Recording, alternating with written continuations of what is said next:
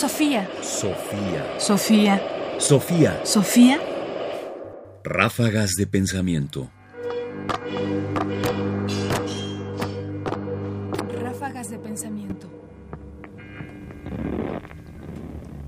Reflexión en el diálogo onírico. Yo estoy convencido que cada vez que soñamos nos sorprendemos.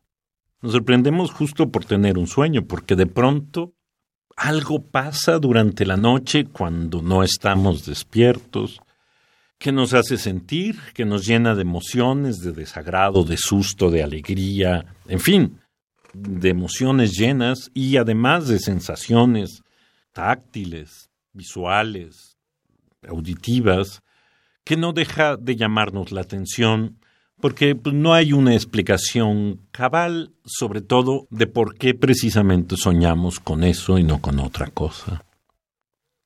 Pero este fenómeno no ha pasado desapercibido a muchos.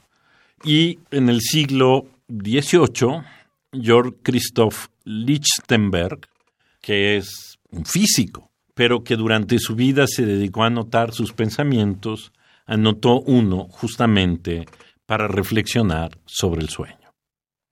Cuando discuto con alguien en un sueño y me refuta y me enseña, soy yo quien me estoy enseñando, es decir, reflexionando. Esta reflexión se presenta en forma de diálogo.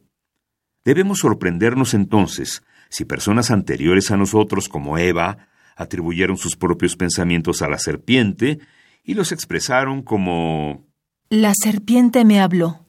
Dios me habló. Mi espíritu me habló. Dado que no sabemos exactamente desde dónde pensamos, podemos ubicar nuestros pensamientos donde quiera que queramos.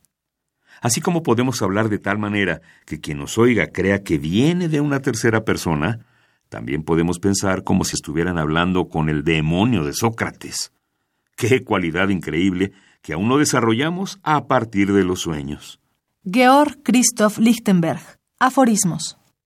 Notemos que para Lichtenberg el sueño sirve justamente para reflexionar acerca de nuestra imposibilidad para saber de dónde vienen los pensamientos.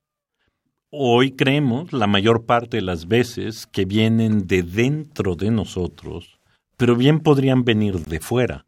Igual que sentimos que alguien parece estar hablando por fuera, de la misma forma nosotros podríamos asumir que esas cosas que aparecen en nuestra mente pudieran venir del daimon socrático o de la serpiente o del demonio o de cualquier otra cosa.